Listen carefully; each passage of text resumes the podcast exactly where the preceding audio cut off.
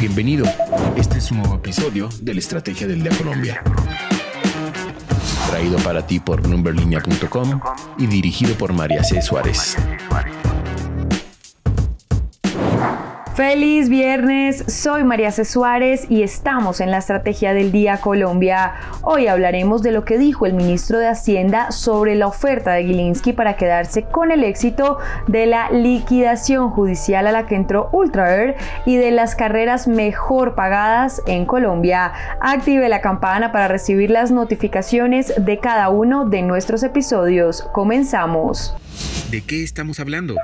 El ministro de Hacienda Ricardo Bonilla le salió al paso a la oferta del empresario Jaime Gilinski.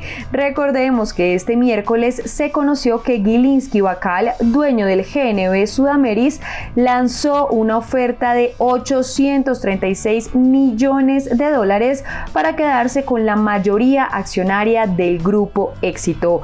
GPA les informó a sus accionistas que el empresario caleño había presentado una oferta no solicitada no negociada previamente con la administración para adquirir la totalidad de la participación de la compañía en Almacenes Éxito SA. Pues bien, en los términos de la carta enviada a GPA se informa primero que la oferta es vinculante y segundo que Campbell Town Inc. u otra entidad a ser determinada después de una debida diligencia adicional será entonces el vehículo comprador. La oferta de Gilinski entonces no le cayó muy bien al jefe de la cartera de economía de Colombia, Ricardo Bonilla. ¿Por qué? Escuchemos lo que dijo. Ese es un tema que tiene que discutir la superintendencia y que ella eh, evalúe y plantee las condiciones. Igual, el país no puede, eh, no puede eh, romper las, las normas de competencia y debemos impedir los monopolios, pero eso es un tema de la superintendencia. Entonces, nuestra pregunta del día es, ¿qué opina de lo que dijo el ministro de Hacienda sobre la oferta de Jaime Gilinski? Los invito a participar acá en Spotify. Lo que debes saber. Y ahora, tres datos que debes saber este viernes. El primero, la tasa representativa del mercado con la que amanece hoy Colombia es 4.191 pesos.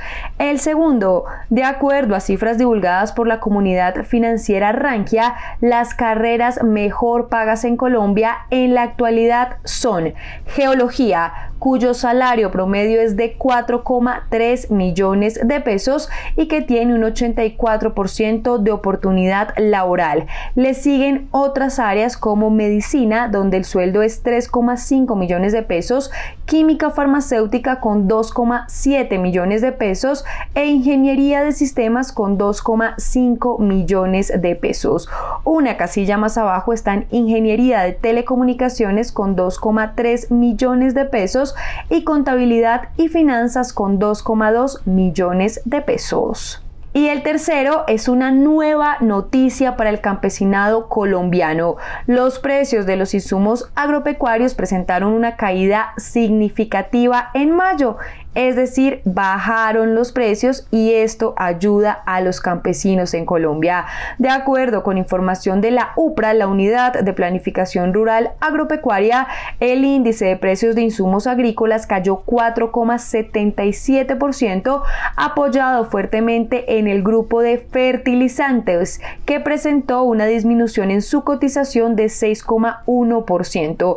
Entre estos últimos, los simples bajaron 10,8%, y los compuestos 3,2%. El negocio de la semana. Y en el negocio de la semana hablamos de Ultraer, que no logró salvarse y corrió la misma suerte que la también aerolínea de bajo costo Viva Air, entrar a liquidación judicial y desaparecer así de forma definitiva del mercado.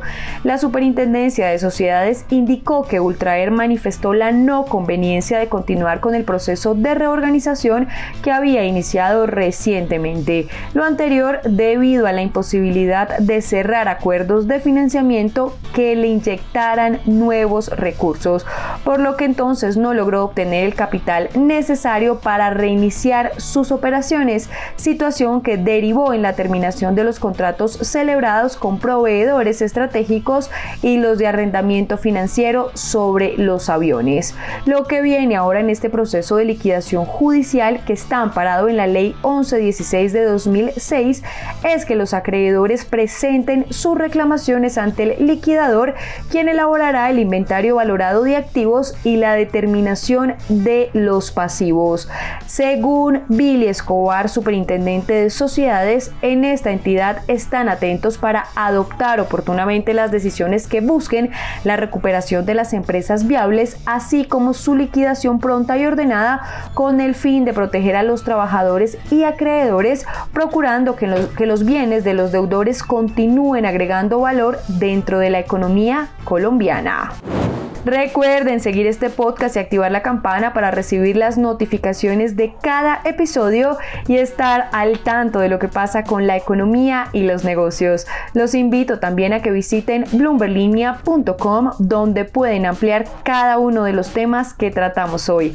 No olviden que acá está la información independiente que une a América Latina y que nos escuchamos el próximo lunes. Esta fue la Estrategia del Día Colombia dirigida por María C. Suárez, producido por Arturo Luna y Daniel Hernández. Que tengas buen día.